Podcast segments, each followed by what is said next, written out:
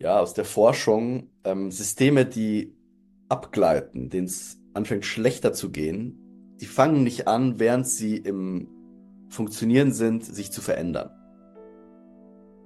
Sondern sie gehen diesen Weg bis ans bittere Ende, bis es bricht. Ich glaube, da gibt es einen ganz äh, einfachen Königsweg der beruht darin, ähm, ja, Zweifel zu haben. Ne? Der, der Grund jedes Philosophierens, sagt man so schön, ist der Zweifel. Und äh, das hat jeder selbst in der Hand, zu sagen, okay, diese Geschichte, die mir da präsentiert wird, die glaube ich so und stelle keine weiteren Fragen oder man guckt eben ein bisschen genauer hin. Und ähm, diese Fassaden, diese Fake-Fassaden, würde ich sagen, sind äh, die Medien.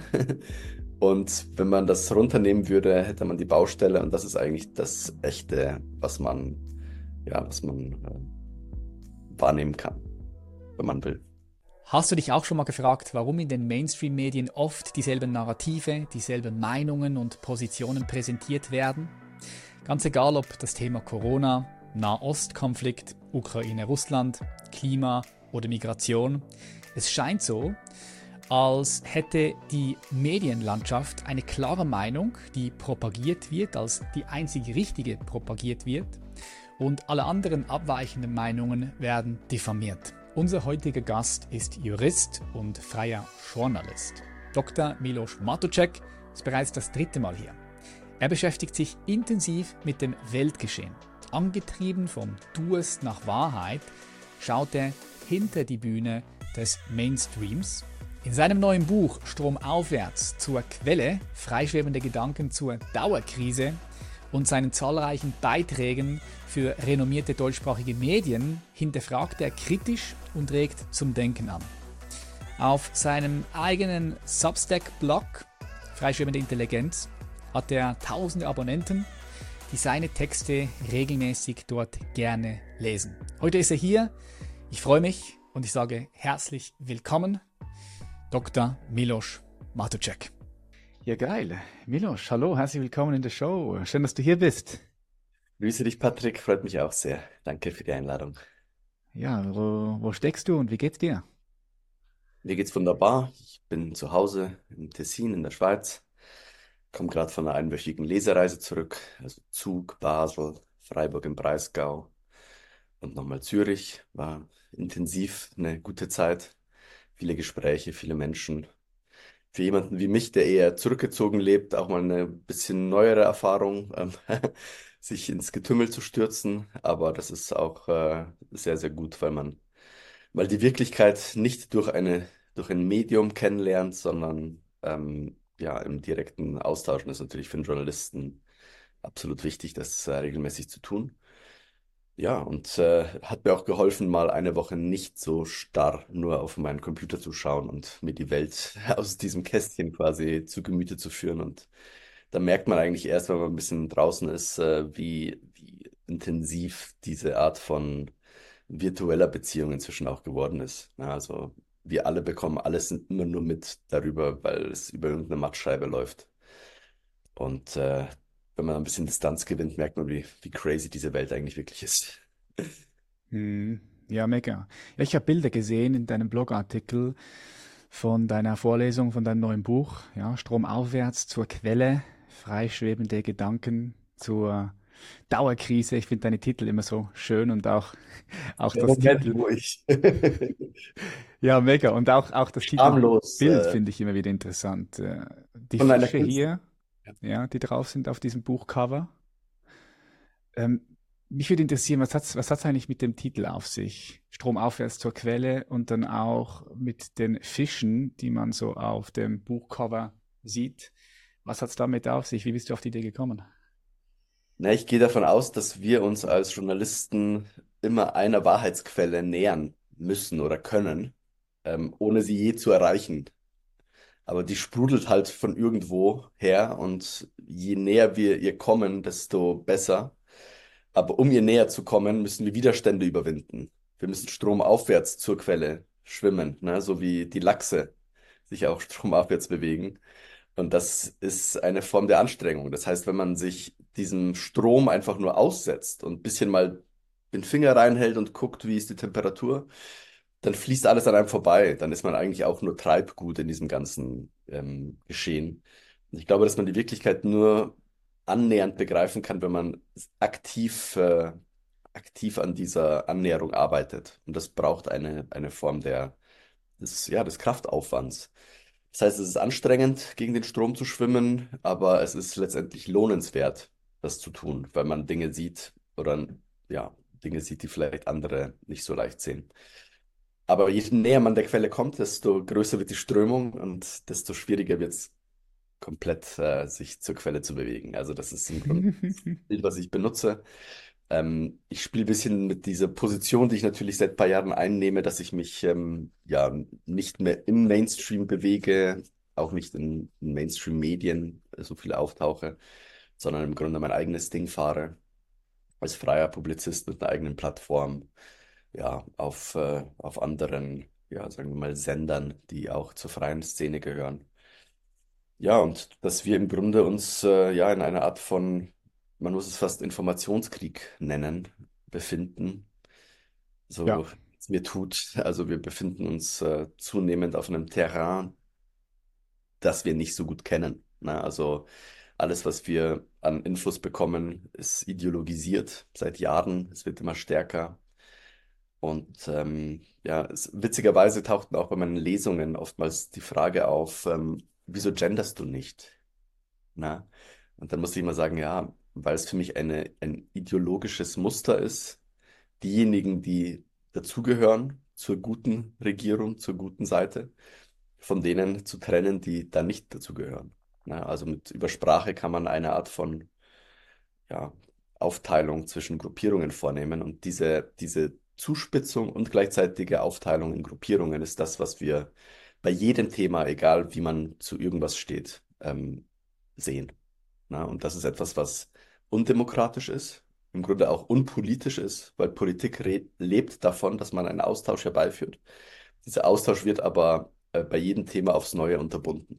Ne? Egal ob das Klima, Corona, Migration, ähm, Kriege, na, das ist ja gerade das neueste Ding, ist bei jedem dieser Themen schält sich sehr schnell eine Kernmeinung heraus, die man dann vertreten darf.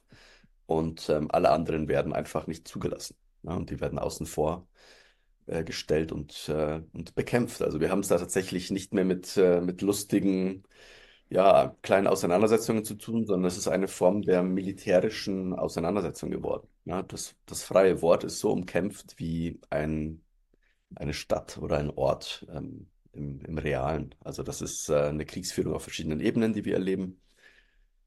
Und äh, da wird auch mit Zensur gearbeitet. Jetzt kommen neue Regelungen in der EU, ähm, die auch die Schweiz betreffen könnten. Ja? Und da sind jetzt viele sehr gespannt, wie das in die nächste Runde geht. Ja, es kann jetzt viele Kanäle auch einfach die Existenz kosten.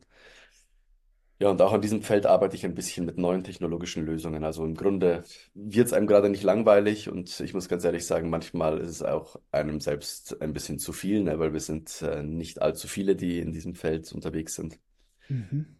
Und ähm, die, gerade die Kaskade von Meldungen, die Kaskade von Ereignissen, die so passieren, die man einfach auch verpasst, wenn man mal eine Woche nicht komplett äh, online ist, ist einfach enorm. Und ich kann jeden verstehen, der sich da als Mediennutzer irgendwie mal auch rausnimmt und sagt, hey, mir ist das jetzt ein bisschen egal gerade, weil ich weiß nicht, äh, was ich da alles glauben soll und darf. Und vielleicht ist es auch gewollt, dass ich mich mit all den Dingen beschäftige permanent. Aber für mich ist es nochmal der Beruf, ne? Es ist einfach so wie bei einem Arzt, der kann auch nicht sagen, hey, jetzt ist gerade Motorradsaison, ähm, ich bin Chirurg, aber es kommen mir zu viele rein, jetzt gehe ich mal raus. Also ich äh, tummel mich da schon bewusst und, äh, und äh, ja, vorsätzlich sozusagen und ja, muss da natürlich auch irgendwo mitmachen. Ja, geil. Du hast jetzt ganz viele interessante Themen angesprochen und ich möchte gerne auf ein paar eingehen heute mit dir.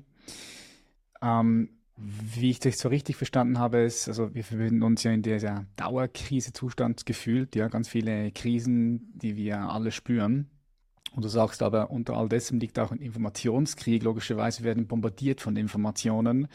Und wenn wir jetzt einfach so ganz leicht mit dem Strom mitfließen, das heißt mit der Mainstream-Land, wenn wir da in der Mainstream-Landschaft sind, Medienlandschaft, Mainstream, und wir einfach nur das konsumieren, dann, das meinst du ja mit dem Strom, dann fließen wir da so ein bisschen mit, aber wir kriegen gar nicht so wirklich die Wahrheit mit, weil um herauszufinden, was wirklich vor sich geht in der Welt, braucht es Anstrengung. Ja? Sagst du, muss, muss man sich darüber informieren. Man muss äh, nicht nur die Mainstream-Medien anschauen, die, sagen wir, die Taschenlampe auf einen kleinen Bereich eines riesig großen dunklen Raums leuchtet, sondern du musst halt noch schauen, naja, wo ist es denn dunkel und wo leuchtet, wo leuchtet die Mainstream-Medien nicht hin, ja? Und dann hast du ja auch angesprochen, dass es in der Mainstream-Landschaft, man könnte sagen, dass es immer wieder vorgefertigte Meinungen gibt, die immer wieder in allen Medien ähm, zum Ausdruck kommen, die als richtig auch dargestellt werden. Und wenn dann Leute diese Narrativs in Frage stellen, dann werden sie auch sehr schnell in eine Ecke gedrängt. Man gibt ihnen das Etikett Verschwörungstheoretiker, Rechtsextremer, ausländerfeindlich, wie auch immer. Man gibt ihnen dieses Etikett, so dass sie dann auch diffamiert werden. Das ist ja auch etwas, was ich, was ich äh, schön beobachten konnte. Und mir fiel das das allererste Mal ein bei dieser ganzen Corona-Geschichte. Also da wurde es mir so richtig klar, dass die Mainstream-Medien ein bestimmtes Narrativ fördern. Und sobald jemand mit unbequemen Fragen kommt, anderes Narrativ hat, eine andere Perspektive, dass da sofort diffamiert wird. Das wurde mir da so richtig, äh, richtig ähm, klar und bewusst. Aber so läuft es ja auch mit ganz vielen anderen Themen. Du hast es schon angesprochen. Gendern, Corona, haben wir gesagt, Klima, Ukraine, Nahost, Israel. Das sind verschiedene Themen. Und du sagst, wir befinden uns im Informationskrieg und es ist schwierig, da den Durchblick zu haben. Deine Aufgabe ist es, dann Durchblick zu haben und dann deine Leser darüber zu informieren. Das machst du mit deinem Blog, mit deinen Büchern. Das, was mich jetzt interessieren würde, ist, wie kommst du denn da der Wahrheit näher? Also wie können, wie kann jeder für sich selbst herausfinden, was ist dann vielleicht wahrer als das, was uns da in den Mainstream-Medien kommuniziert wird. Weil es ja gar nicht so einfach. Du sagst, es braucht viel Arbeit. Wie, wie, wie macht man das? Ich glaube, da gibt es einen ganz äh, einfachen Königsweg der beruht darin, ähm, ja, Zweifel zu haben. Ne? Der, der Grund jedes Philosophierens, sagt man so schön, ist der Zweifel. Und äh, das hat jeder selbst in der Hand, zu sagen, okay, diese Geschichte, die mir da präsentiert wird, die glaube ich so und stelle keine weiteren Fragen oder man guckt eben ein bisschen genauer hin und dann tauchen die Fragen fast wie von selbst auf. Und das ist natürlich auch ein bisschen eine Frage der Intuition, vielleicht auch eine Frage des Trainings, aber im Grunde kann das jeder machen. Und ich glaube auch, dass es sehr gut ist, wenn man sich grundsätzlich mit vielen widerstreitenden Informationen auseinandersetzt. Also wenn man zu einem Thema, das jetzt vielleicht auftaucht, was jetzt Russland ist oder Nahost zum Beispiel, dass man da an bestimmten Punkten hängen bleibt und die, auf die dann einfach Antworten haben will. Und wenn man merkt, man findet diese Antworten nicht so leicht im Mainstream oder es wird einem verboten, nach diesen Antworten zu suchen, dann hat man eigentlich ein Indiz dafür, dass äh, diese Art von Information nicht gewollt ist. Na, zum Beispiel Israel-Gaza konnte man sehr schnell sich die Frage stellen, wie war das denn eigentlich möglich, dass ähm, die Hamas ähm, diese so stark bewachte Grenze mit diesem hochgerüsteten Militär mit diesem drohnenüberwachten Hightech, äh, dieser Hightech geschützten Grenze einfach überrennen konnten. Und das dann sieben Stunden gedauert hat, bis da irgendwer mal reagiert hat. Das ist mhm. einfach ein Punkt, den, auf den man eine Antwort äh, braucht und eine Antwort, äh, finde ich, äh, ist schuldig. Mhm, äh, absolut, berechtigte Frage, oder? Warum, warum kann das passieren? Die best, best überwachte, überwachte Grenze der Welt. Ja. Sagen uns Niemand geht dort rein und raus, ohne dass die Israelis genau. das wissen. Sagen einem Journalisten, die früher eben auch bei diesen Streitkräften mitgearbeitet haben oder eben auch sogar im Geheimdienstbereich waren. Äh, Efrat Phoenixson zum Beispiel, das ist eine Journalistin, die das dann, äh, die darüber viel äh, berichtet hat, die gesagt hat, ja, also zu unserer Zeit, jede Maus wäre da registriert worden. Ja, und eine Minute später ist dann Jeep Na, also das ist einfach eine Sache, die, die seltsam ist. Und dann gibt es auch noch Aussagen von früher, die man dann findet, wo sich auch führende äh, Militärs Israels da, dahingehend geäußert haben, dass sie sich ein Erstarken der Hamas eigentlich wünschen, weil man dann umso stärker quasi dagegen vorgehen könnte und Gaza einfach platt machen könnte. Naja, und dann fängt man schon an, in diese Richtung quasi ein bisschen zu denken und zu gucken, okay, gibt es vielleicht eine andere Version dieser Geschichte? Und gleichzeitig sieht man in den, oder sah man damals in den Medien, das war jetzt Anfang Oktober, über den November, sehr, sehr viele einseitige Geschichten und auch sehr viel moralisierende Geschichten. Natürlich, es ging dann primär erst einmal um das Leid dieser Opfer der Hamas-Anschläge. Ja, aber natürlich hat man gewisse Fragen, die man durch Artikel beantwortet äh, haben will.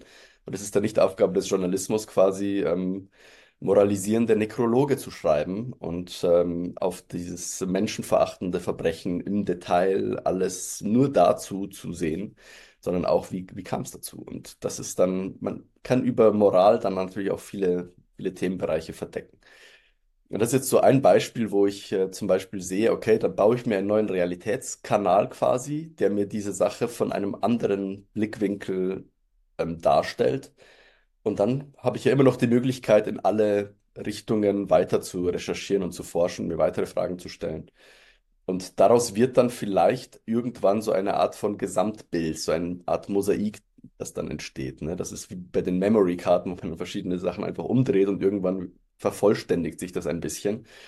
Und dann kann es ja immer noch falsch sein oder es kann ja immer noch völlig umgedreht werden. Diese Offenheit sollte man sich natürlich immer bewahren. Aber man hat zumindest dann auch, sagen wir mal, eine Version, die man für sich als stimmiger empfindet als vielleicht die offizielle Version und mit der man dann quasi alle weiteren Geschehnisse abgleichen kann. Ich habe damals auch schon sehr früh darauf hingewiesen, dass ich das, was in Gaza passiert, für einen Völkermord halte. Na, das war für viele, auch meiner Leser, erstmal so eine skandalöse Aussage, so nach dem Motto, oh, Israel Völkermord, das ist ja irgendwie äh, ja, seltsam. Kannst du auch schnell in die Ecke des Antisemitisten reingesteckt werden, oder kommt dann das Etikett, du bist Antisemitist oder ja, also Antisemitismus, weil du Israel kritisierst, ja. Das habe ich auch immer wieder oft gesehen in der Debatte.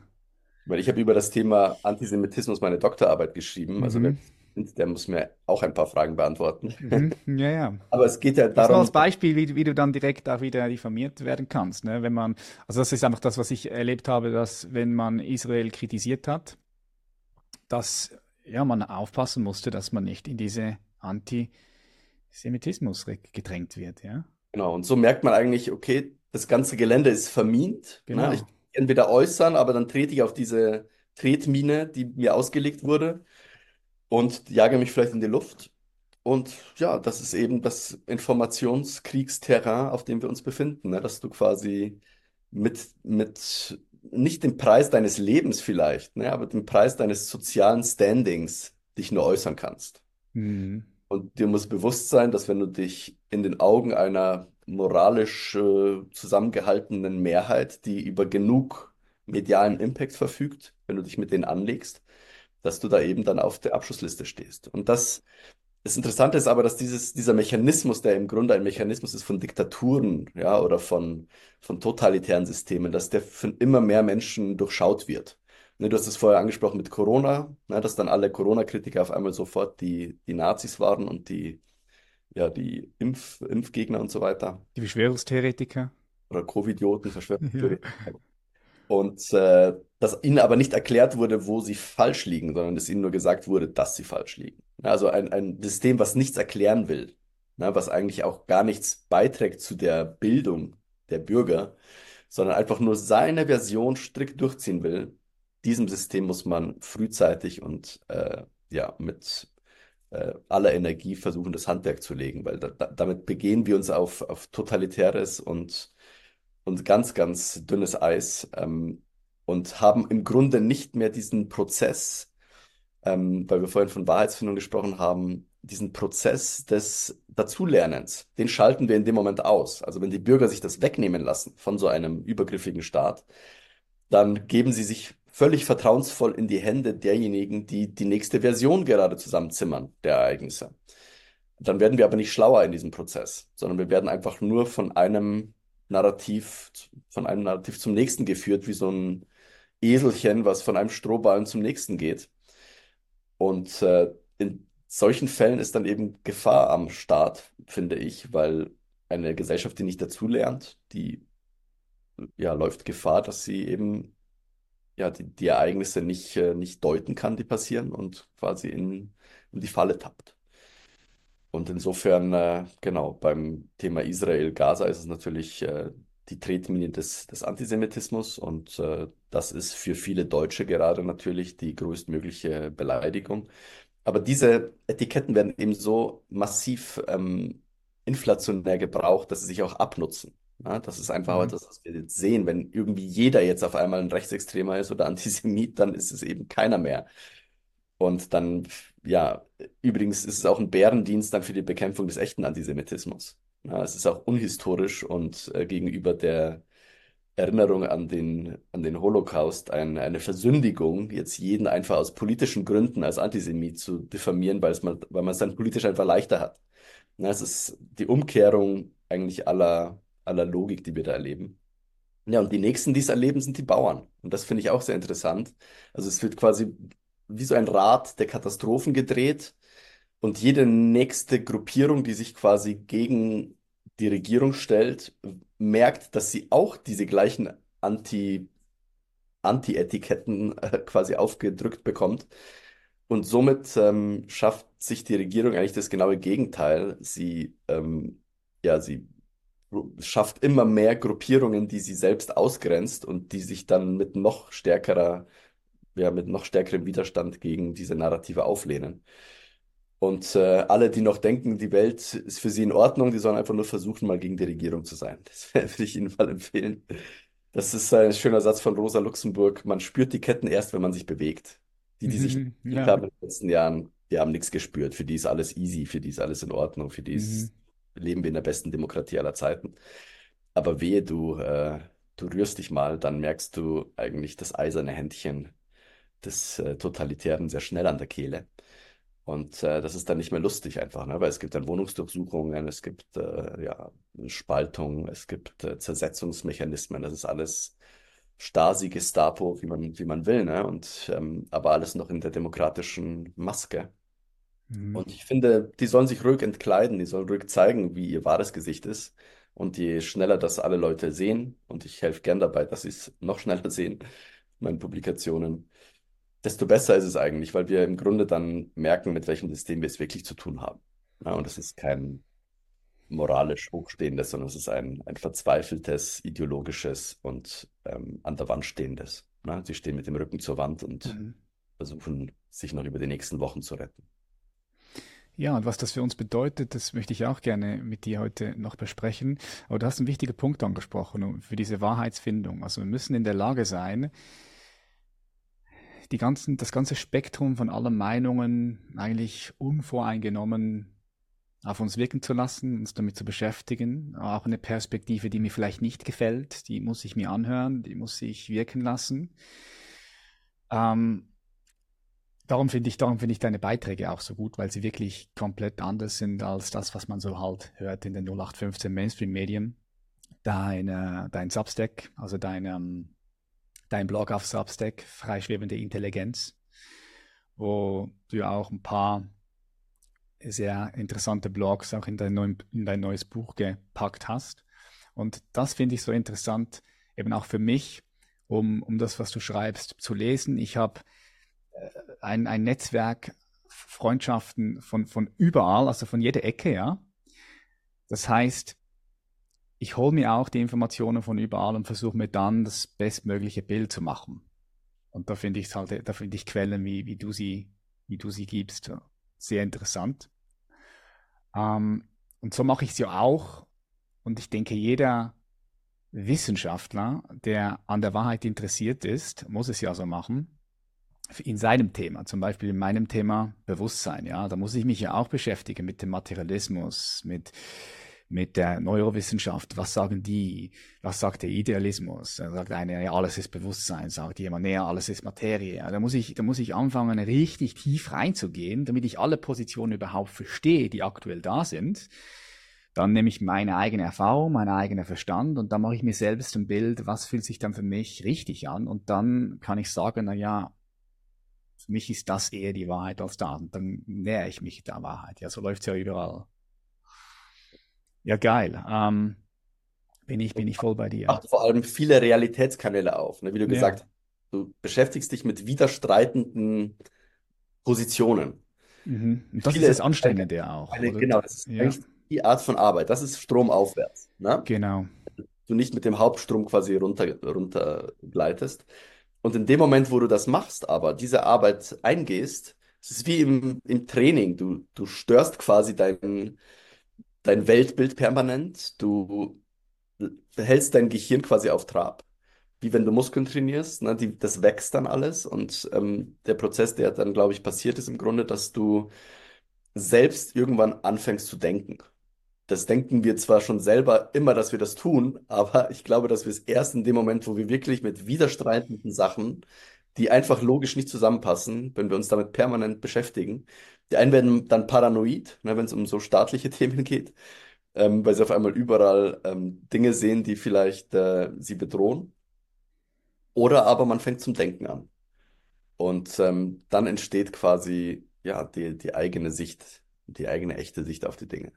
Wenn man dann Genau. noch eine gewisse Offenheit hat gegenüber auch gänzlich neuen Interpretationsmöglichkeiten, dann hört dieses Spiel nie auf, aber ja, man hat es vielleicht nicht gemütlicher im Leben, weil man nicht an eine angenehm zu konsumierende Wahrheit glaubt, sondern man hat quasi dauernd ein, eine Baustelle vor sich in allen Themen. Aber diese Baustellen sind, denke ich, dann näher an der Realität als schöne Fassade. Ne? Es gibt ja auch auf der Baustelle manchmal in Städten solche Fake-Fassaden Mhm. wo man dann schon sieht, wie es später aussehen soll, ne? Oder wie es vielleicht mal ausgesehen hat. Und ähm, diese Fassaden, diese Fake-Fassaden, würde ich sagen, sind äh, die Medien. Und wenn man das runternehmen würde, hätte man die Baustelle und das ist eigentlich das Echte, was man, ja, was man äh, wahrnehmen kann, wenn man will. Mhm. Ja, So. Wahr, Wahrheit, Wahrheit hat seinen Preis, ja. Kostet. Muss man investieren. Muss man darüber nachdenken. Und, und was ich aber auch interessant finde, ist ja, wir fangen an, selbstständig zu denken und dann vielleicht auch im besten Fall über unser eigenes Denken zu denken. Ja, dass wir natürlich eben auch unsere eigenen Biases, Voreingenommenheit haben. Das heißt, wir erkennen unser eigenes Denken, denken über unser eigenes Denken und da kommen wir noch näher der Wahrheit, ja, wenn du es sehen möchtest. Finde ich auch ähm, spannend. Ähm, du hast gerade die Mainstream-Medien wieder angesprochen. Würdest du denn sagen, du sagst jetzt ja, die Mainstream-Medien viel, viel, viel Fake oder einfach äh, vorgefertigte Meinungen, die überall propagiert wird, aber können wir auch nicht sagen, das ist ja alles falsch. Oder würdest du auch nicht sagen, ist alles falsch, aber es gibt einfach bestimmte Narrative, bestimmte Geschichten, die halt gefördert werden. Das kann man beobachten, aber ist auch nicht alles falsch, würdest du jetzt wahrscheinlich sagen, oder? Weil es hat gerade so für, für, für mich geklungen, ja, Mainstream ist, kann man eh gar nichts glauben, alles fake, aber ich glaube, so siehst du es auch nicht, oder? Im Detail Als, als, als, als jemand, der ja auch in der Medienlandschaft äh, unterwegs war, du hat, hast ja lange gearbeitet auch in Ja. den Mainstream-Medien, bei NZZ zum Beispiel, ja. Ja, also ich sage nicht, dass die Artikel unbedingt jetzt inhaltlich, äh, fachlich, sachlich falsch sein müssen. Ne? Es entsteht nur ein mediales Bild durch auch die Auswahl der Themen, durch die Bespielung der verschiedenen Positionen, dass äh, da eine Art von, von Verzerrung passiert. Ne? Das würde ich sagen, das ist auf jeden Fall der Fall. Und das liegt einfach daran, dass, dass Nachrichten durch bestimmte Filter durch müssen. Ne? Das, Noam Chomsky hat das schon vor, vor 40 Jahren erklärt, dass es so ein Filtermodell gibt. Ne? Der Chefredakteur sucht aus, die Presseagenturen suchen aus und dann gibt es vielleicht äh, eine Art von ähm, Konsens, der in so einer Redaktion auch gepflegt wird oder vielleicht auch künstlich erzeugt wird. Und ähm, dann gibt es einen Meinungskorridor. Ne? Also es Mhm. gibt unserem Mediensystem einfach die Möglichkeit, über bestimmte Sachen auch sehr kontrovers zu reden. Und dann denken viele, ach, schaut, die freie Meinungsäußerung. Aber wenn man dann noch einen Schritt weiter gehen würde, würde man schon aus diesem Korridor herausfallen und dann bekäme man die volle Wucht des, äh, des Narrativs quasi zu spüren. Also es ist nicht so, dass nicht bestimmte Sachen einfach möglich sind, aber es ist nicht alles möglich, was nötig wäre. Das ist mein Punkt, um der Wirklichkeit wirklich näher zu kommen. Und da sehe ich eine Form von Verzerrung in den Medien, die stattfindet. Und das Mhm. funktioniert, glaube ich, das ist ein, ein auch systemisches Problem. Medien haben Ja, sich jetzt genau. zwar nicht geändert, die sind Einwegkommunikation. Ne? Das ist, wenn du Gatekeeper bist und sagst, hey, wir sind die bestinformierte Zeitung der Welt, dann äh, willst du nicht mit deinen Lesern reden, sondern du willst denen sagen, was wir zu denken haben. Und so denken halt viele Journalisten. Wenn du beim Wall Street Journal arbeitest oder bei der New York Times, dann arbeitest du aus deiner Sicht an der puren Wahrheit. Weil was in der New York Times steht, ist wahr. Das wird nicht hinterfragt. Das ist einfach so. Ne? Und äh, das äh, hat letztens auch eine Journalistin beim WEF in Davos gesagt. Ne? Also, was wir produzierten, Wall Street Journal, was in ihrem Fall, galt als Wahrheit. Das wurde nicht mehr hinterfragt. Das stand im Wall Street Journal. Das steht fest, das ist so. Hast du noch Mhm. Muss so sein, ja. Wie früher in der Bibel, so steht es drin, so ist es. Was wir Autorität. dass durch dieses, äh, auch eben durchs Internet, durch Netzwerke, durch ähm, quasi eine neue Systemarchitektur, die viele, viel Kommunikation von unten nach oben möglich macht. Das Internet ist ja Kommunikation von allen für alle, nicht von einem für alle, ne, wie das Mediensystem. Das Mediensystem hat eigentlich nur das Internet als weiteren Vertriebskanal für sich entdeckt und hat gesagt, hey, das ist wie so ein weiteres Glasfaserkabel, äh, über das ich meine Position an viele senden kann aber es ist nie ein großer Austausch passiert. Und was ich glaube, ist einfach, dass eine Art von Revolution vor der Tür steht, gerade schon am Aufkeucheln ist, sozusagen, die in ganz, ganz vielen Bereichen eben in diese Richtung geht. Ich nenne mal Bitcoin als, als weiteres Beispiel, weil es einfach nur eine Analogie ist für dieses, für diese Systemarchitektur, die ich meine. Ne? Auch da haben wir die gleiche Situation. Es gibt ein Geldkartell, das sind die Zentralbanken, und dann gibt es eine Alternative, die dieses Kartell aufbricht und im Grunde nicht das Kartell direkt bekämpft und sagt, das ist böse, das ist schlecht, sondern sagt, hey, mich gibt's auch und ich bin vielleicht besser. Und genau diese Art von Revolution ist eigentlich das, was wir als Bürger hinkriegen müssen. Egal, ob das jetzt Geld ist, egal, ob Mhm. das Medien ist, egal, ob das Wissen ist. Na, auch da haben wir eine Kartellsituation, eine Art von Peer-Review-System von bestimmten Fachzeitschriften, die dann sagen, hey, was wir sagen, ist die Wahrheit, weil wir haben die meisten Punkte gesammelt quasi. Aber wir wissen gleichzeitig seit äh, zehn Jahren, es gibt eine Reproduktionskrise in der Wissenschaft. Ähm, sie, man kann diese ganzen Artikel, die da publiziert wurden, vielleicht nur zur Hälfte oder noch weniger reproduzieren. Also die, die Erkenntnisse, die wir gewonnen haben in diesem Prozess, sind gar nicht gesichert, sondern sie Mhm. sind teilweise so weit auseinander, dass man sagen muss, hey, das hat, äh, das, da kann ich auch würfeln. Ja? Mhm. Ja, ja, ja, stimmt. Ja. Das ist eine interessante Situation, in der wir insgesamt drin sind, finde ich, weil wir merken, dass ein altes System vergeht und ein neues System entsteht. Und das ist eigentlich die Zeit der Monster, sagt Gramsci. Das war ein kommunistischer ähm, Intellektueller, der auch äh, ja quasi die, die Hegemonie der Linken, kann man sagen, mit vorbereitet hat. Und ähm, ja, in diesen Zeiten, das nennt man eben dann die Krisenzeiten, nennt das Gramsci, ne? Wenn das alte System noch nicht tot ist und das neue noch nicht äh, gänzlich am Leben. Aber das ist das, was ich so am Horizont sehe in ganz vielen Bereichen. Und das macht mir auch Hoffnung, gerade wenn ich an sowas wie Bitcoin festmache, wo wir am ehesten sehen, dass es sich gerade massiv durchsetzt, ne? Weil es wurde ja vor fünf Jahren, zwei Jahren noch massiv bekämpft und jetzt ist BlackRock und alle sind jetzt auf dem, mit auf dem Boot. Ah ja, ist BlackRock auch mit auf dem Boot? Ja, die haben jetzt einen ETF rausgebracht.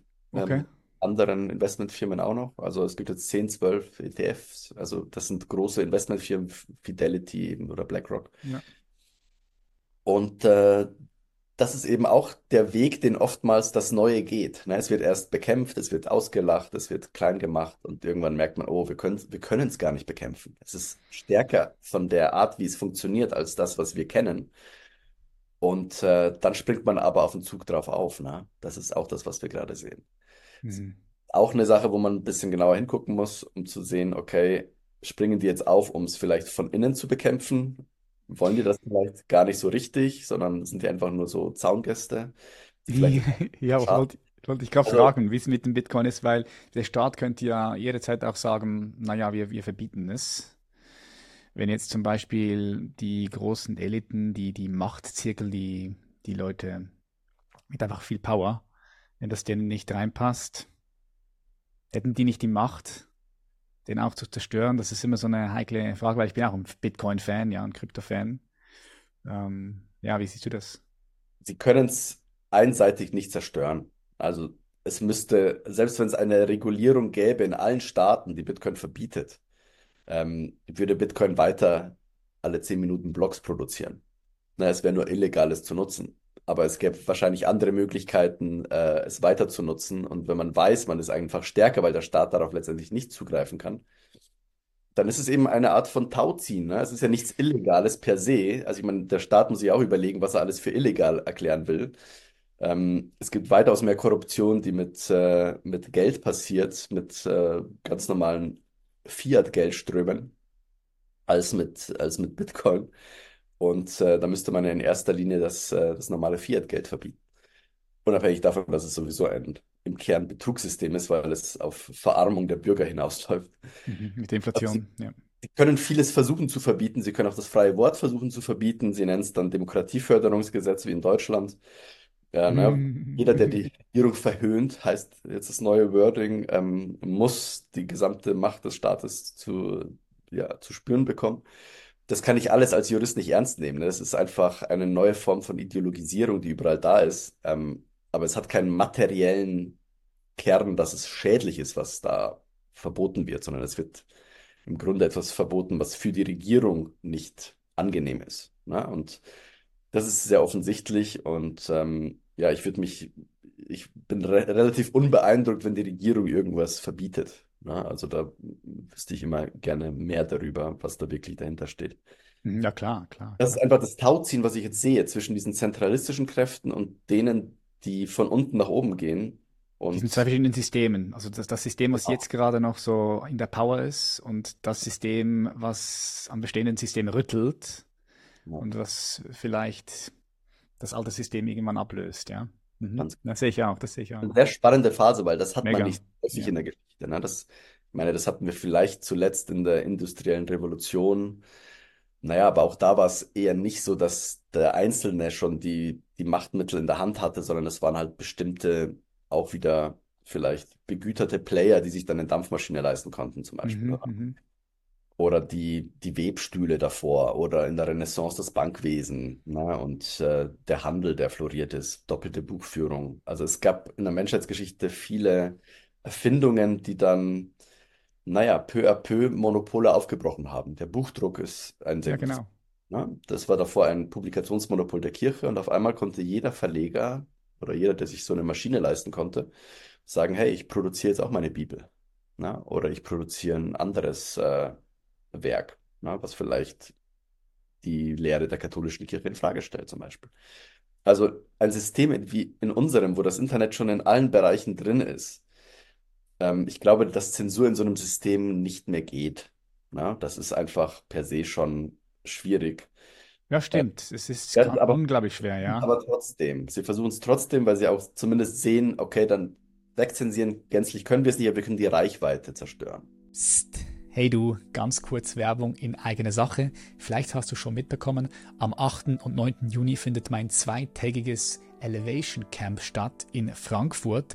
Ein Zweitagesevent, der dich tief zu dir selbst führt und dafür sorgt, dass du dich von allem befreien kannst, was dich gefühlt noch zurückhält, ein geiles, glückliches, selbstbestimmtes Leben zu führen.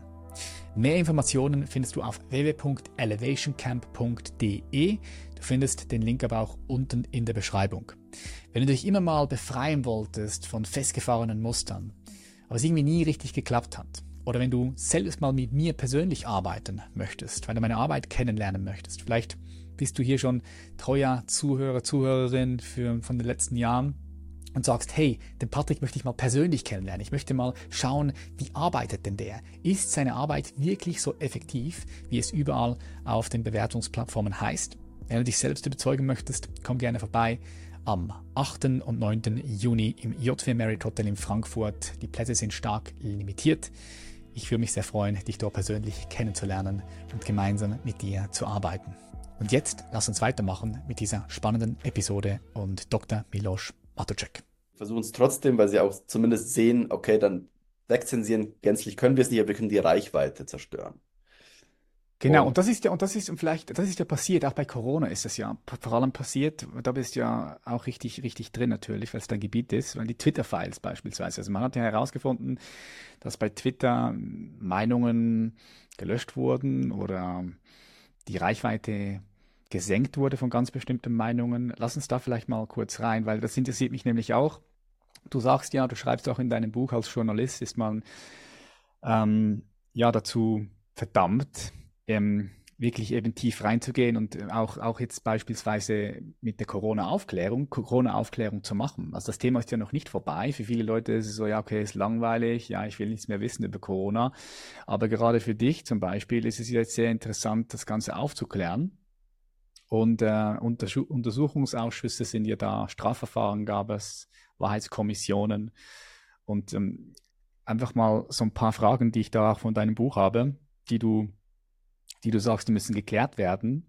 Da ist zum Beispiel die Frage, wie konnte eine neuartige mRNA-Technologie, die in früheren Tests fatale Folgen aufzeigen, im Eiltempo zugelassen worden sein, ja. Dann auch das rätselhafte Sterben, Übersterblichkeitsrate 2022 in zahlreichen Ländern, ich weiß nicht, wie es 23 war, die nicht mit Corona erklärt werden kann.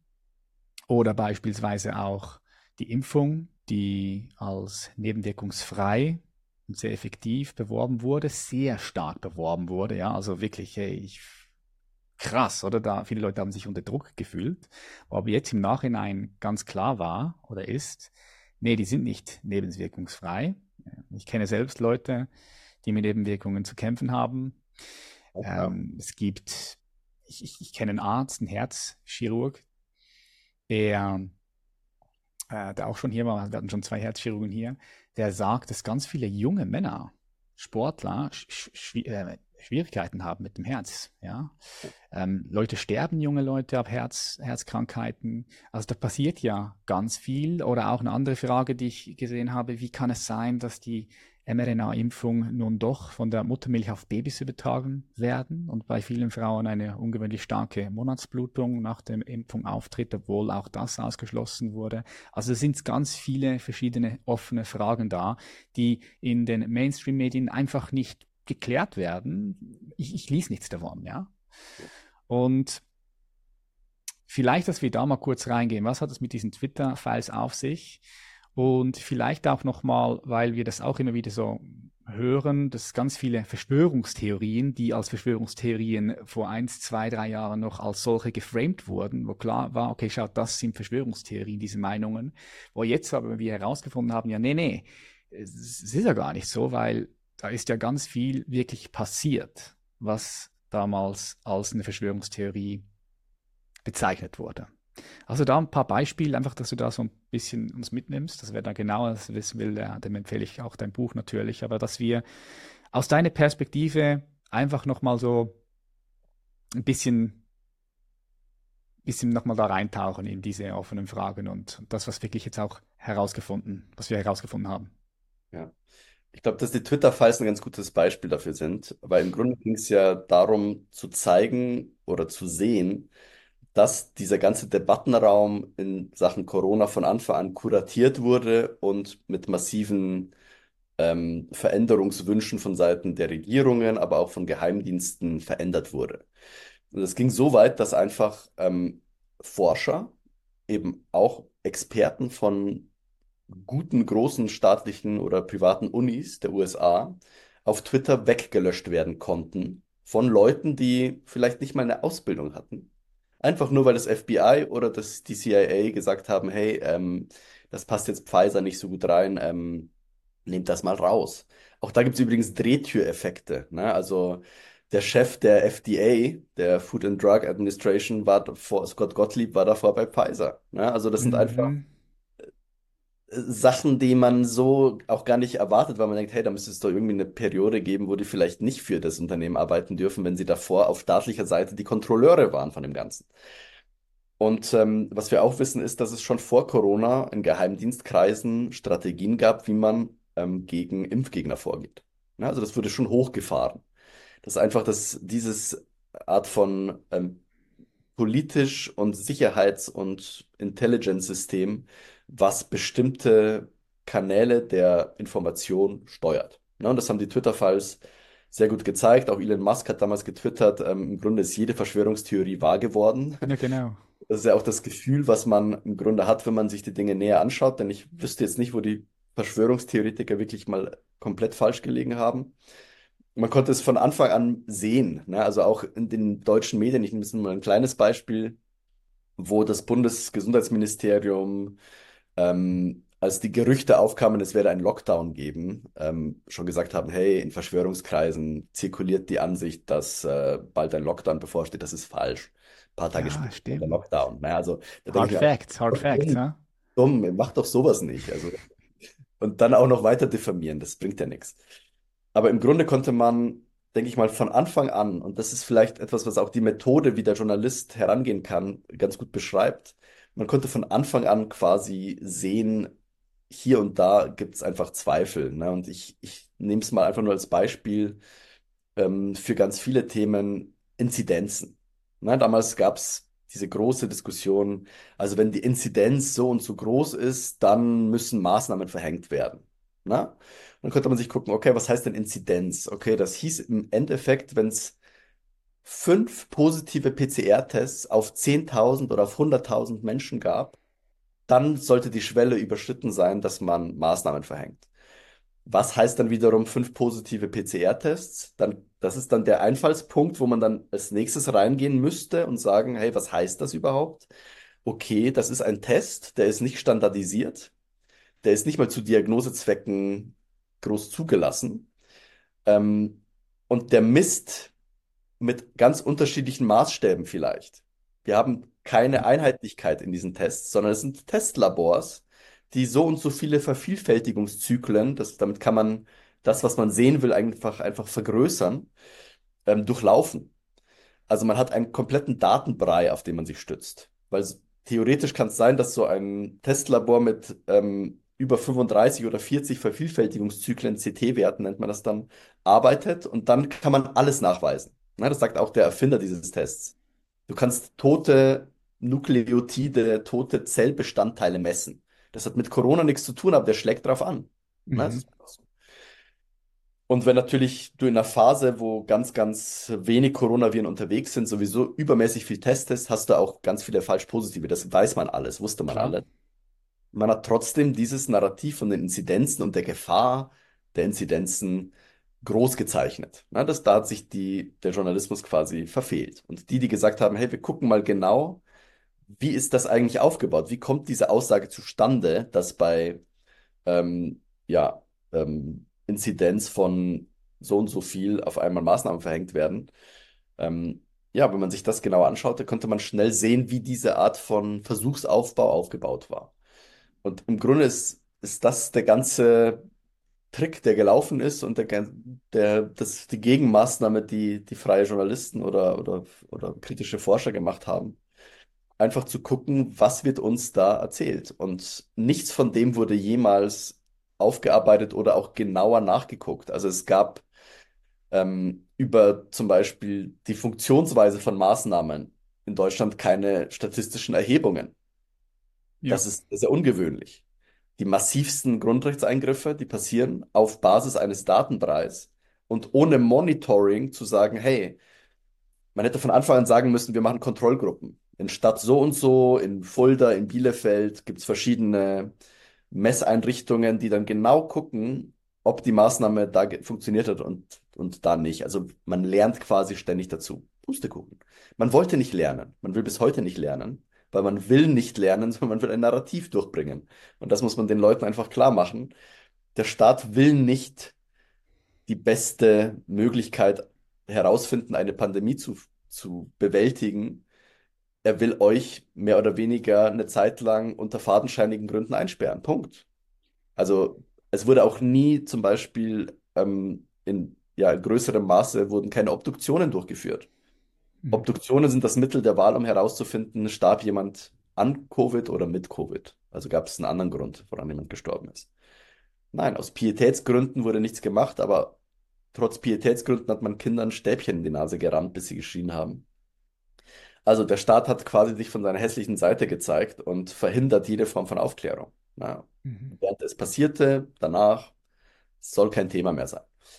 Und diese Art von Vertuschung finde ich besonders krass in einem Land wie Deutschland, was sich äh, ja historisch äh, schon einmal einer, eines Großverbrechens schuldig gemacht hat, mit gleichzeitiger Vertuschung. Und wenn man dann wiederum auf diese Art von historischen Gegebenheiten hinweist, ist man sowieso der Obernazi. Ne? Also da wird Mhm. alles verdreht, alles umgedreht. Ja, ja, stimmt, stimmt. Weil dann heißt, warum vergleichst du das mit dem und das kannst du doch nicht mit dem vergleichen und ja, ja.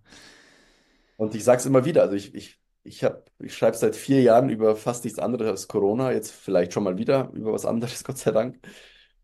Aber mir hat nie, mir, zu mir kam nie ein Journalist hin und hat gesagt, hey, passen Sie auf, ganz nett, was Sie machen, aber hier und hier und hier liegen Sie einfach wirklich falsch. Sie haben falsche Daten, Sie haben, das ist Brei, oder was Sie machen, ist, ist aus dem und dem Grund falsch. Es kam nie jemand auf mich zu. Nie. Ne? Also Mhm. die Leute wissen ganz genau, die sind auf der falschen Spur. Sie sind so unterwegs, im Blindflug quasi äh, als Geisterfahrer. Es kann ja auch sein, dass ich der Geisterfahrer bin. Dann muss man mir aber erklären, wo, warum das andere die richtige Richtung sein soll. Und das tun sie nicht. Das tun sie aus bestimmten Gründen nicht, weil sie es wahrscheinlich wissen. Und die, Mhm.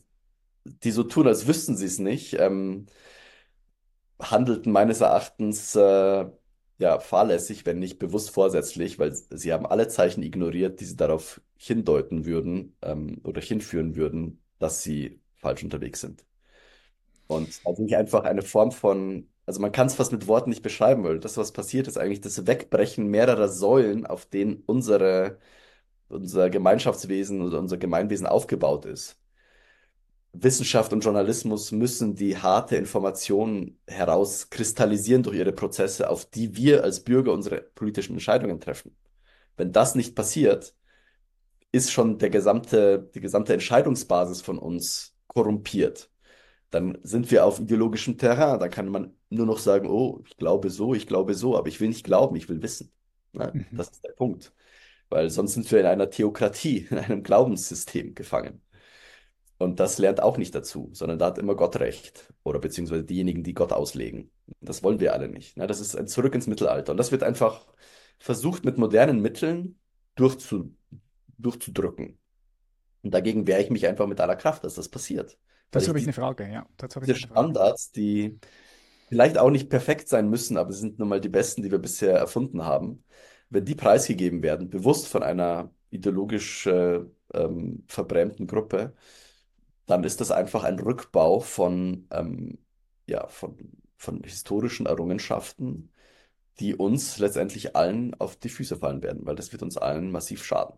Weil dann kannst du morgen, schon heute gibt es 66 Geschlechter, wenn morgen deine Kindergärtnerin sagt, hey Patrick, deine Kinder oder keine Ahnung, äh, ich glaube, die sind, die sind vielleicht Geschlecht äh, Nummer 35 und du verhinderst, dass die das ausleben, kein Sorgerecht mehr für dich. Und dann kann alles passieren. Ja, Also, ja, ja, ja, das das ist, ja das ist schon krass. Wenn man da mal ein bisschen tiefer eintaucht, das ist natürlich ein Thema, jetzt, was du aufmachst, da kann man wieder drei Stunden, vier Stunden nur alleine darüber reden. Das ist krass, ja, ja, aber 100 Prozent. Also es ist Jetzt nur, um gefährlich alles.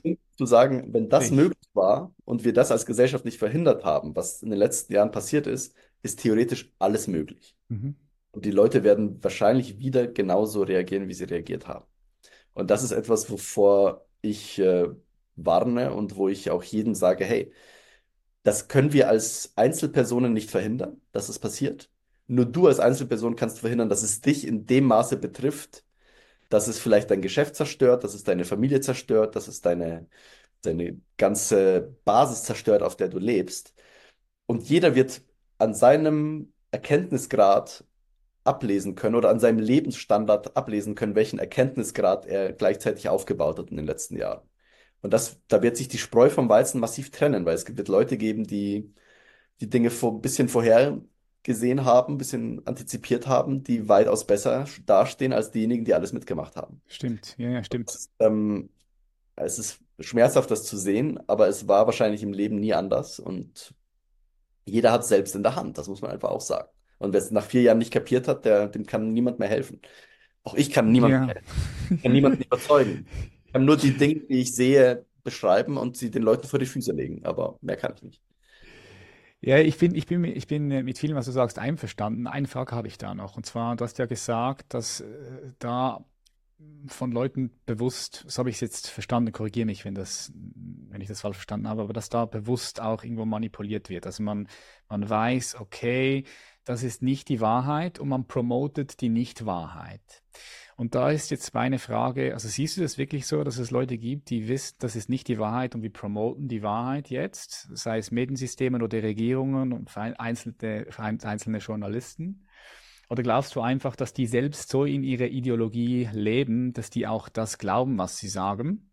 Das heißt, dass sie einfach letztendlich, ja, man kann sagen, vom System, im, ja, vom System geleitet werden. So, das ist doch, so, das ist noch so meine Frage, die mir, auf, die mir aufgetaucht ist.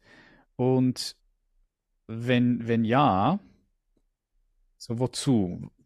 Und wer, wer konkret ist das? Also wenn wir, irgendjemand muss ja das koordinieren, gehe ich jetzt davon aus. So. Wer koordiniert das? Was für Gruppen, was für Menschen und warum? Was ist denn das Ziel letztendlich von diesen Menschen, wenn die das absichtlich versuchen zu steuern, zu koordinieren?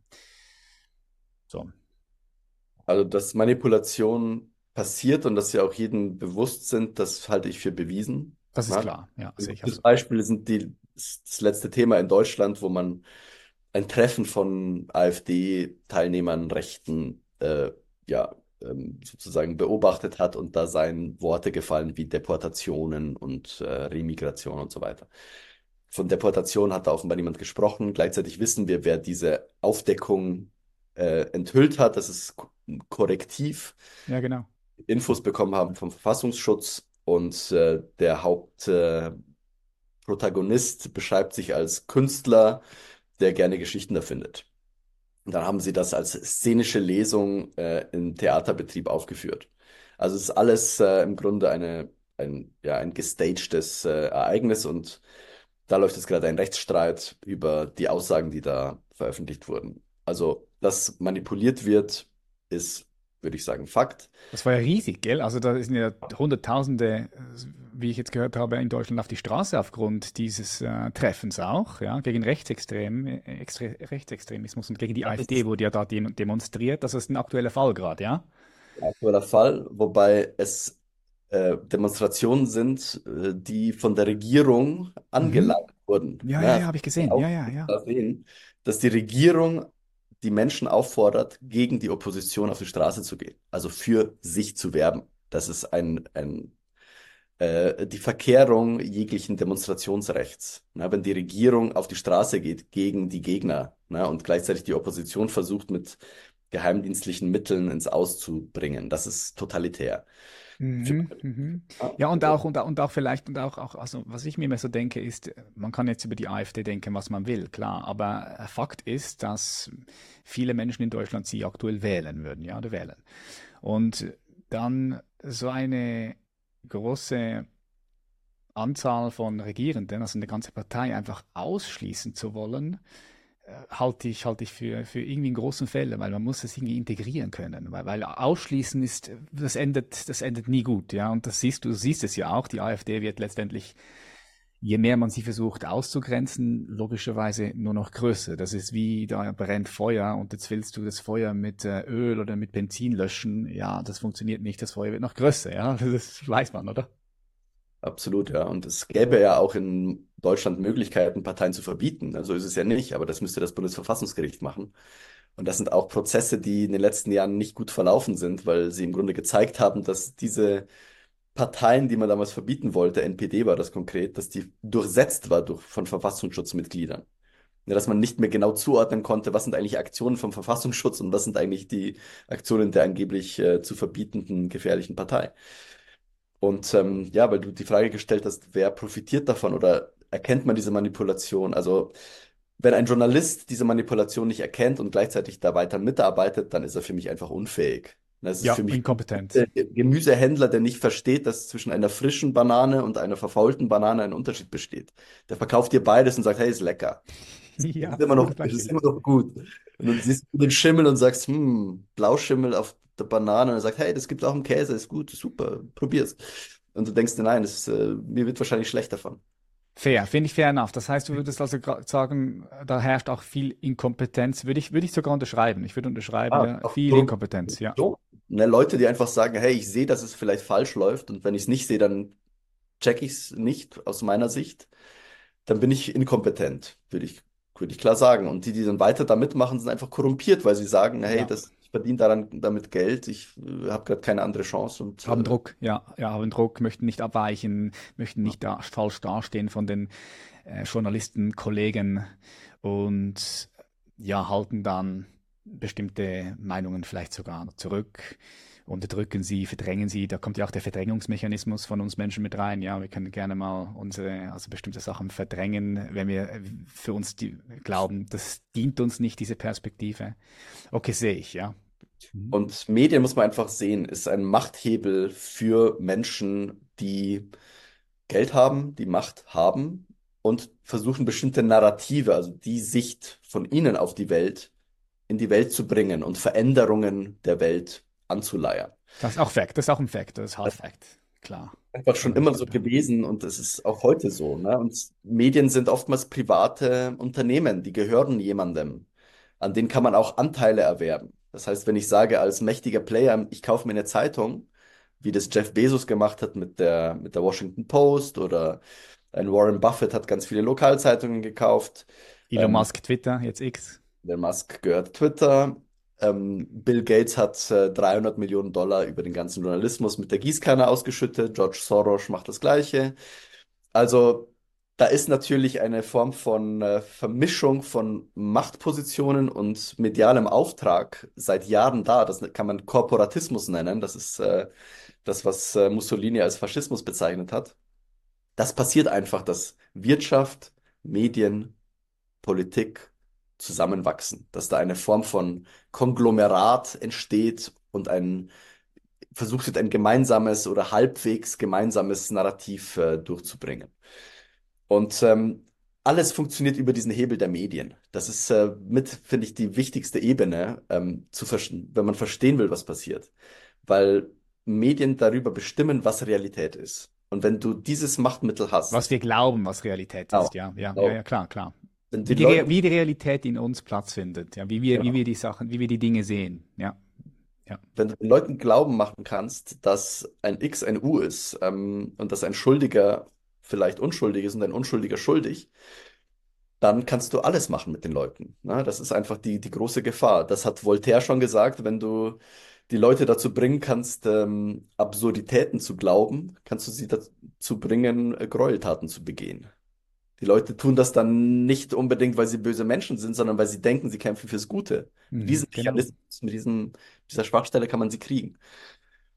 Und ähm, insofern ist der mediale Hebel so wichtig, weil wenn der wegfällt, und wir haben es ja in der Hand, dass der wegfällt oder dass der diverser aufgestellt wird, dann ähm, nehmen wir ihnen ein Machtmittel aus der Hand. Und das ist das, wovor sie auch Angst haben. Ne, das WEF hat äh, bei der letzten Sitzung im Januar das Motto gehabt, äh, Rebuilding Trust. Ne, sie müssen jetzt Vertrauen wiederherstellen, weil ihnen das Narrativ entgleitet. Ne, die sind mit sich selbst beschäftigt. Für die brennt die Hütte. Ne? Mhm. Muss man einfach sehen. Und ähm, ja, das sind aber diese, diese Machthebel, die, die man nutzen kann, wenn man einen Umbau der Welt haben will. Und ich kann dir das jetzt auch nicht genau sagen, wer wo irgendwie konkret was durchsetzt. Ich sehe nur, dass es immer wieder die gleichen Player sind. Das kann natürlich World Economic Forum, Ja, ähm, ähm, Trilaterale Kommission, diese ganzen NGOs, Atlantikbrücke und so weiter sein. Ne? Wir haben verschiedene Machtzirkel in der Welt. Wir haben China, Russland, äh, USA und noch, noch, noch weitere. Und ähm, da hat jeder bestimmte Interessen und es geht darum, ähm, bestimmte Dinge voranzubringen. Was ich einfach sehe, ist, dass diese Art von ähm, Katastrophenpolitik stattfindet, teilweise mit erfundenen Katastrophen wie dieser äh, unseligen Pseudopandemie. Ähm, Klimawandel zähle ich auch dazu, ist für mich ein Mittel, um CO2 auf Null zu verbreiten und den Menschen quasi abzuschaffen. Na, dann kann man zählst du sich, dazu, ja. geht es in Richtung einer Bevölkerungsreduktion. ja, Ja, wie, wie, wie, wie, wie bringst du das, wie bringst du das in Zusammenhang, Bevölkerungsreduktion und, und Klima? ja. Man erklärt CO2 äh, für die größte Gefahr. Wir Menschen atmen quasi CO2 aus. Ähm, wenn es den Menschen nicht mehr gäbe oder viel weniger davon, gäbe es weniger CO2 und damit würde der Planet auf äh, ja, Basis der Schrumpfung der Menschheit gesunden. Ne, das Ja, kann gibt man, Menschen, die denken so. Das ist eine Ideologie, ja. Es gibt Menschen, ja, die denken eine wirklich so. Ideologie. Ja, ja, ja. Also man schaue sich nur mal an, wer beim WEF so ein- und ausgeht. Ne, da gibt es die Jane Goodall, diese nette ältere Dame mit den Schimpansen, finden alle ganz putzig. Die ist eine Eu Eugenikerin, Punkt. Die ist äh, für Bevölkerungsreduktion. Ted Turner, CNN, wir sind zu viele Menschen. Auch ein Eugeniker, Bevölkerungsreduktion. Bill Gates, sein Vater war Chef von Planned Parenthood, Eugeniker. Ne? Das Gleiche. Also viele mächtige Menschen auf dieser Welt. Prinz Philipp, ne, hat sich gewünscht, wenn er stirbt, will er als äh, Virus äh, zurückkehren auf die Welt, um die Bevölkerung zu reduzieren. Und was für Ja, krass. Das sind originale Aussagen von diesen Leuten. Ich erfinde das ja nicht. Ja, ja. Und ähm, irgendwie scheint das äh, dieses, dieses Ding zu sein, was äh, vielleicht auch im Hintergrund einfach läuft. Und ich versuche das einfach aufzuschreiben, weil ich einfach sehe, ähm, naja, wenn zwei Jahre nach der größten Pandemie aller Zeiten, in der übrigens gar nicht groß Leute gestorben sind, wir hatten keine Übersterblichkeit während Corona, Mhm, stimmt. Ja, das sind auch Facts. Genau, aber wir haben seitdem eine massive Sterblichkeit und wir haben eine krass gefallene Geburtenrate überall. Mhm. Wenn ich dann in der Zeitung schaue, ähm, dass Experten noch rätseln, woran das liegt, während mir Statistiker sagen, im Grunde kann es nur an der Impfung liegen, dann muss ich zum Schluss kommen, es läuft eine Bevölkerungsreduktionsstrategie. Äh, ähm. Das ist eine vielleicht von vielen Narrativen, die wir gerade erleben. Dann Mhm. kommen aber noch ähm, Kriege dazu, dann kommen noch ähm, ausgefallene ähm, ja, Transportwege dazu. Ähm, es gibt viele Möglichkeiten, die Menschheit quasi in ein Chaos zu stürzen. Künstliche Intelligenz, Ja. Transhumanismus, ja, also der Transhumanismus ist ja auch, wenn du ihn durchdenkst, kommt er ja letztendlich äh, von einem stark reduktionistischen Menschenbild, wer wir Menschen sind, sehr, sehr materialistisch und ist auch menschenfeindlich, also ja. Genau, also das sind sehr viele, das sind vielleicht schon so ein bisschen die Lösungen, die man dann versucht anzubieten, wenn es hart auf hart kommt. Ne? Also man weiß immer nicht genau, was ist das Problem, was ist die Lösung. Aber es geht alles in Richtung einer bestimmten ähm, Richtung. Und was ich dann immer wieder erlebe, das nur kurz, ist, dass viele dann Retter suchen und Mess Messiasse suchen, die sie quasi vor diesen Katastrophen bewahren. Natürlich kann man sagen, ein Elon Musk macht gerade gute Sachen, weil er auf X relativ viel Meinungen zulässt. Ja, aber er hat vor kurzem den ersten Chip verpflanzt mit Neuralink. Mhm. Also das sind einfach auch äh, Figuren, die irgendwo an diesem Narrativ auch mitarbeiten und wir durchschauen das nicht, weil wir immer nur in, in Gut und Böse denken und vielleicht Mhm. nicht erkennen, dass es äh, Leute gibt, die diese verschiedene Seiten dieser Dialektik einfach, ähm, einfach bespielen und davon auch irgendwo profitieren. Also es gibt einfach eine Gemengelage, man kann nicht genau sagen, das ist gut, das ist böse. Ja, Also wichtiger Punkt, wichtiger Punkt, den du ansprichst, Milos, ganz, ganz wichtig, ja. Und viele. Leute, und viele Leute wiss, wollen ja eben, ja, sich in dieses Lager, in dieses Lager äh, vor sich haben und sagen, okay, das ist gut und das ist böse, das ist schwarz und das ist weiß, aber so funktioniert nun mal Realität nicht, sondern es ist grau, weiß, blau, rot, violett und äh, es braucht, wie wir am Anfang gesagt haben, Anstrengung, da der Wahrheit näher zu kommen, ja. Genau, es ist wie ein Wollknäuel mit verschiedenen Fäden, verschiedenfarbige, dünne, dicke Nylon, Stofffäden, einfach verwoben und du musst diese Fäden versuchen zu entwirren. Das ist quasi der Punkt, den wir, an dem wir stehen. Mhm, mhm. Macht es ein bisschen schwieriger. Ja. Ich weiß nicht, wie lange du noch Zeit hast. Hast du noch ein paar Minuten? Ja, klar, klar. Was mich jetzt noch interessieren würde, ist, ähm, du siehst all diese, diese Dauerkrisezeit, die siehst du mit dem Krieg in der Ukraine. Jetzt, man weiß nicht genau, wer wird Präsident in Amerika. Ist es Biden, ist es Trump, ist es vielleicht doch eine Überraschung? Und so oder so, ob Biden nochmal Präsident wird oder Trump, ich, ich tippe auf, auf das, ich, ich denke, Trump wird das machen. Unabhängig davon, glaube ich, dass es auch wieder für viel Chaos sorgt. Also mehr Krisen anstatt weniger. Ich gehe mal davon aus, ja, sage ich immer auch wieder hier im Podcast, wir gehen auf Zeiten zu, in der tendenziell viel mehr Krisen sind als weniger. Äh, Stapelkrisen, sagt man auch. Ähm, du, wie siehst du, wo, wo, wohin gehen wir? Wohin gehen wir so in den nächsten 10 Jahren, 15 Jahren, wenn du so weit schauen kannst, aus deiner Perspektive? Und, und dann vielleicht nochmal zum Schluss, so was kann jeder dafür tun, um diese Krisen auch als Chance für sich zu nutzen? Also ich glaube, dass es Überthemen gibt, die ein bisschen, wenn man sich mit denen beschäftigt, kann man vielleicht ein bisschen ablesen, in welche Richtung es geht. Ähm, es ist ja kein Geheimnis, dass die Welt verschuldet ist, über beide Ohren. Na, also wir sind, die ganze Welt ist mit dem Dreifachen des Bruttoinlandsprodukts der Welt äh, verschuldet. Frage ist, bei wem? Also es ist klar, da wird nie jemand irgendwas zurückzahlen. Und auch die USA sind mit äh, über 31 ähm, Billionen, oder sind schon Trillionen? Trillionen, glaube ich, ja. Es sind ähm, auf jeden Fall Trillions, ne? Und das sind dann aber Billionen, glaube ich. Ja, stimmt, ja, ja, immer. Also, ja.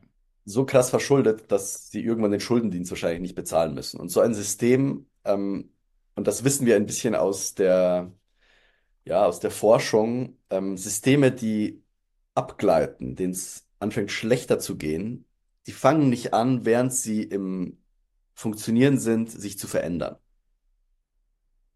sondern sie gehen diesen Weg bis ans bittere Ende, bis es bricht. Na, der Krug geht zum Brunnen, bis er bricht. Das heißt, wenn man sieht, dass die Platte, auf der wir uns befinden, Brüche bekommt, dann muss erst die ganze Platte brechen, bevor irgendwer anfängt zu sagen, wir schütten jetzt die Gräben zu. Und das ist einfach ein Szenario, sage ich mal, wo man sich zumindest dazu positionieren kann und sagen kann, okay, diese ganze Verschuldungsspirale zum Beispiel wird nicht gut ausgehen. Na, es muss irgendwann einen kataklystischen Moment geben, eine Art von, man nennen wir es mal Katastrophe oder Apokalypse. Apokalypse heißt ja auch, dass man die, die Täuschung wegnimmt. Ne? Es ist nicht nur schlecht, was dann passiert, sondern es, wir sind dann auf dem Boden der Tatsachen. Mhm. Und ich glaube, dass alles, was wir jetzt erleben, ähm, natürlich mit sehr viel Propaganda und Manipulation ähm, ja, begleitet wird, aber dass es letztendlich nicht davon abhält, dass wir uns irgendwann auf dem Boden der Tatsachen befinden werden.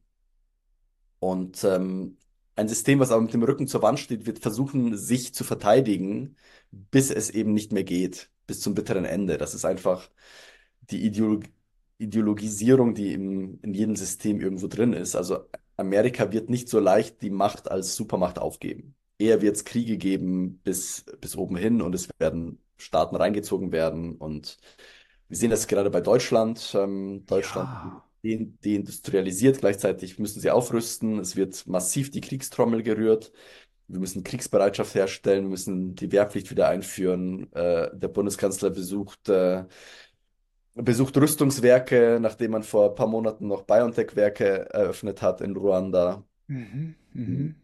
Mit staatlichem Geld natürlich, weil diese Firmen äh, offenbar zu wenig Geld verdienen.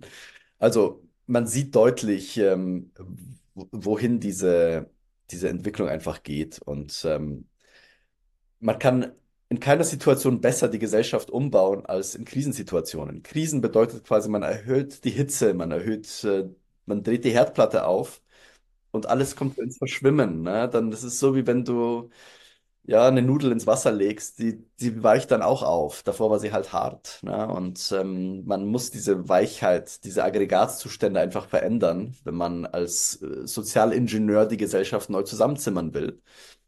Und ähm, das geht dann wahrscheinlich in Richtung einer noch stärkeren Abhängigkeit von bestimmten Gruppierungen. Ähm, im, am Ende kann man sagen, geht es immer um, um Macht, ne? um einen mhm. Macht. Und Geld ist natürlich ein Machthebel, aber ein weitaus besserer ist Kontrolle. Und äh, wenn man Macht erringen will, muss man versuchen, Furcht zu erzeugen. Ne? Weil Macht am ehesten, am einfachsten und am dauerhaftesten gewonnen werden kann, wenn ähm, es auf einem Vertrag beruht. Der eine gibt Schutz, der andere bekommt Macht. Ne? Und wenn wir sehen, wie massiv mit Angst gearbeitet wurde in den letzten Jahren, dann äh, ist, äh, ist deutlich, dass äh, das ein Playbook ist, was gespielt wird. Was kann man da jetzt machen? Man genau, immer noch, wegen Angst. Ja, also Corona, ja, eine unsichtbare Angst, ein Virus, was wir nicht sehen können. Das Klimawandel ja. angesprochen, da gibt es ja auch verschiedene Perspektiven, aber wenn wir es rein aus dieser Perspektive betrachten, dann auch etwas, was wir nicht sehen können, was wir fürchten, wo Angst da ist. Kriege, ja, Putin aber greift jetzt auch noch Polen an, Lettland und kommt bis nach Deutschland. Ähm, das sind ja die Narrative, das, das sind ja die Narrative, also das wird so gesagt, ja. natürlich von der anderen Seite, wie wir jetzt auch gesehen haben im Interview mit Tucker und Putin, sagt Putin ganz klar, er hat kein Interesse, Polen anzugreifen, wenn nicht Polen Russland angreift. Natürlich kann man auch nicht vielleicht alles so nehmen, wie er es gesagt hat, aber es war doch ein sehr interessantes Interview und auch interessant, was die Medien wieder daraus gemacht haben. Ähm, aber das meinst du mit, ja, da wird offensichtlich Angst äh, kreiert, genau. Das können wir dort nochmal weitermachen, ja. Man kann das nicht verändern. Ne? Das muss einem auch klar sein. Wir können als Menschen nicht diejenigen, wir, wir wissen nicht, in welche, in welche Speichen man diesem Rad greifen müsste, um das aufzuhalten. Ne? Das ist wahrscheinlich unmöglich, mehr oder weniger unmöglich. Öffentlichkeit, Transparenz hilft natürlich sehr viel, dass diese Leute sich auf die, äh, auf die Schliche gekommen fühlen und dann vielleicht davor zurückschrecken, zum Beispiel eine Impfpflicht einzuführen, wie man es auch geplant hatte. Ne? Also die, man kann die Spitzen vielleicht ein bisschen wegnehmen. Auch einfach, weil diese ganze Entwicklung immer in der Fassade des Guten daherkommt. Ne? Es ist das Reich des Guten, das sind die Gutmenschen, es ist die höhere Moral. In dieser Form wollen sie arbeiten. Sie wollen nicht äh, gezwungen sein, repressive Mittel, ne, wie die Nazis, offensichtlich einzusetzen, ne, Leute aus ihren Wohnungen abzuholen, jeder sieht's. Ne, das ist für dieses System noch etwas, bevor sie ähm, zurückschrecken zumindest in der Öffentlichkeit. Also daran kann man es ein bisschen vielleicht festmachen. Und was ich immer sage, ist, ähm, Entwicklungen kann man nicht aufhalten, aber man kann sich positionieren. Und was zumindest mir etwas hilft, ist, sich zu überlegen, wenn irgendwie ein neues Thema auftaucht, nicht mit reinzugehen in dieses Thema und sagen, oh mein Gott, jetzt ist das passiert, jetzt, äh, sondern sich zu fragen, hey, was wollen die mit diesem neuen Thema bewirken? Was wollen sie, wie wollen sie, dass ich mich fühlen soll? Soll ich mich verzweifelt fühlen? Soll ich mich ohnmächtig fühlen? Soll ich mich apathisch fühlen? Soll ich in Panik ausbrechen? Und allein schon diesen Zwischenschritt zu machen, wie wollen die, dass ich drauf bin, hilft einem vielleicht zu sagen, okay, dann weiß ich aber, wenn die das vielleicht wollen, wie ich mich verhalten soll. Und je mehr Menschen sich quasi in Kollektive des Muts zusammenschließen, sagen, hey, wir lassen uns nicht auf diese Schiene ein. Es ist ein psychologisches Game in vielfältiger mhm. Form. Ja sondern wir arbeiten diesem psychologischen Game zumindest entgegen und sagen, hey, das wollen die, wir machen es genau anders, wir machen das Gegenteil. Dann kann man, glaube ich, am ehesten, am besten durch diese Krisenzeit durchgehen und man kann vielleicht sogar einiges Schlimmes vielleicht sogar verhindern. Ja, weil diese Form der Machtausdehnung beruht darauf, dass sie mit Angst passiert. Wenn die Leute aber mit Humor kontern, ne, es gibt viele gute, lustige Memes, zum Beispiel eine eigene Bewegung, die das schon auf die, auf die Spitze treibt und satirisch äh, untergräbt. Dagegen sind sie machtlos wiederum. Ne? Also wir haben Mittel und Wege, diese Narrative, ähm, ja, diesen Narrativen zu begegnen und ihnen die Hosen runterzulassen. Und das sind sogar die stärkeren Mittel. Und es geht nicht mit Gewalt, sondern es geht mit Humor. Ja, mit Achtsamkeit, mit Achtsamkeit und auch Bewusstsein. Ja, wir brauchen Bewusstsein, äh, Bewusstsein dafür, Bewusstheit und Achtsamkeit da auch, ne? Dass man sich nicht direkt äh, emotional äh, berühren lässt, triggern lässt. Da liest man etwas und dann ist man wieder empört, ja, und dann kategorisiert man ganz schnell in schlecht und gut und ja, und sondern dass man einen Schritt zurücktritt und erstmal wahrnimmt, was da in einem überhaupt passiert. Wenn ich lese da diesen Artikel oder ich, ich, ich, ich sehe diese News, okay, was passiert überhaupt in mir? Und dann die wichtige Frage, die du gesagt hast, okay, aber was steckt denn vielleicht dahinter? Was wollen die denn gerade mit dieser Message signalisieren? Ja, das ist sehr, sehr, sehr wichtig, was du gerade hier gesagt hast. Ich hoffe, dass das, ähm, ja, dass das auch, auch, auch gut ankommt hier bei, bei eigenen Gefühle versuchen wichtig. zu analysieren. Ne? Das ist ja im Grunde auch mal Teil deiner Arbeit wenn du mit Leuten arbeitest, genau. coachst, sich einfach zu fragen, hey, und was hat das ausgelöst in dir, wenn du an das und das gedacht hast? Und sich dann zu fragen, hey, soll ich vielleicht so denken? Ne? Soll ich diese Art von Reaktion zeigen? Das ist schon mal der erste Schritt, glaube ich, damit besser, besser klarzukommen. Nice, geil. Ja, ich übergebe dir das Schlusswort. Miloš, gibt es noch etwas, was du gerade mit uns noch teilen möchtest? So nach dieser gute eine Stunde 20 sind wir schon dran. Ja. Nicht verzagen, Patrick fragen. Ansonsten, es gab immer Krisenzeiten. Krisenzeiten sind nicht unbedingt Verlustzeiten, sondern es sind einfach Zeiten, in denen die Karten auch neu gemischt werden. Es gibt auch Krisengewinnler. Na? Also man kann sich positionieren, so dass man auch vielleicht von dieser Sache was weiß ich, profitieren auf Kosten anderer, aber man kann besser durchkommen als andere. Und gleichzeitig auch äh, versuchen, analoge Kontakte herzustellen. Ne, das mache ich jetzt auch mit meiner, mit meiner Lesereise, dass ich ganz bewusst sage, ähm, ich will, dass das Jahr 2024 für mich das Jahr des äh, Kontakts zu Menschen wird, des analogen Kontakts. Wichtig. Ähm, einfach zu sehen, okay, wer sind die Leute, für die ich schreibe? Ich will die kennenlernen, ich will mit denen in einen Austausch gehen, ich will ähm, ja, mich mit denen vielleicht auch nochmal extra treffen können. Ähm, dass das einfach jeder für sich auch machen könnte, theoretisch. Ne? Also, dass es ein analoges Netzwerk ist, das, worauf man sich in einer Krise am besten stützen kann. Und das ist kein virtuelles Netzwerk. Ne? Also, es geht darum, Ja. es natürlich zu nutzen, um diesen analogen Kontakt herzustellen irgendwann. Aber der muss eigentlich das Ziel sein. Insofern äh, freue ich mich auf viele weitere Begegnungen. Ich werde äh, im März wieder lesen. Ich komme äh, ja, nach Chur, nach äh, Glarus habe ich jetzt eine Anfrage.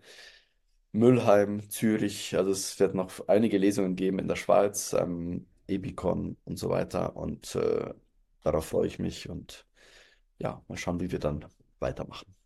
Geil. Und für all die Leute, die sagen, oh, schau, ich habe jetzt keine Zeit, mich da richtig überall reinzufuchsen und all das zu schauen, links, rechts. äh, Ich will aber doch ein bisschen mitbekommen, was passiert auf der Welt, weil ich eben auch vorbereitet sein möchte, äh, Informat wichtige Informationen auch für mich haben möchte.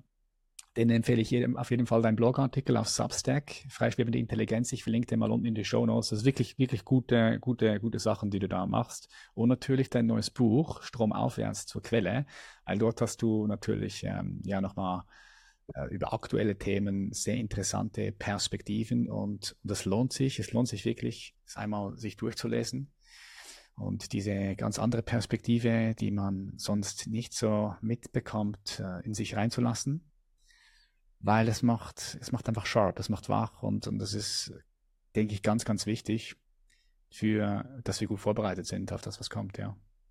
Und es sind alles nur Angebote, es ist keine billige Eigenwerbung, sondern es ist alles nur Angebote, selbst ins Denken zu kommen. Ja, ja, genau. Man kann sich Ja. gerne reiben an dem, was ich schreibe. Ja, das ist ja auch so, dass ich nicht gefällig sein will. Und ähm, das setzt den Prozess in Gang, wo jeder zu einem eigenständigen Denken kommt. Und je mehr eigenständige Denker wir haben, desto Ja, größer ist unser Wissensschatz und desto größer ist der Fortschritt und desto besser kommen wir da durch, durch diese Situation.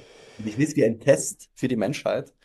Und ich glaube, wir haben eine gar nicht so schlechte Ausgangsbasis, dass wir diesen Test bestehen, weil ich merke auch, dass sich die guten Leute, die richtigen Leute auch finden.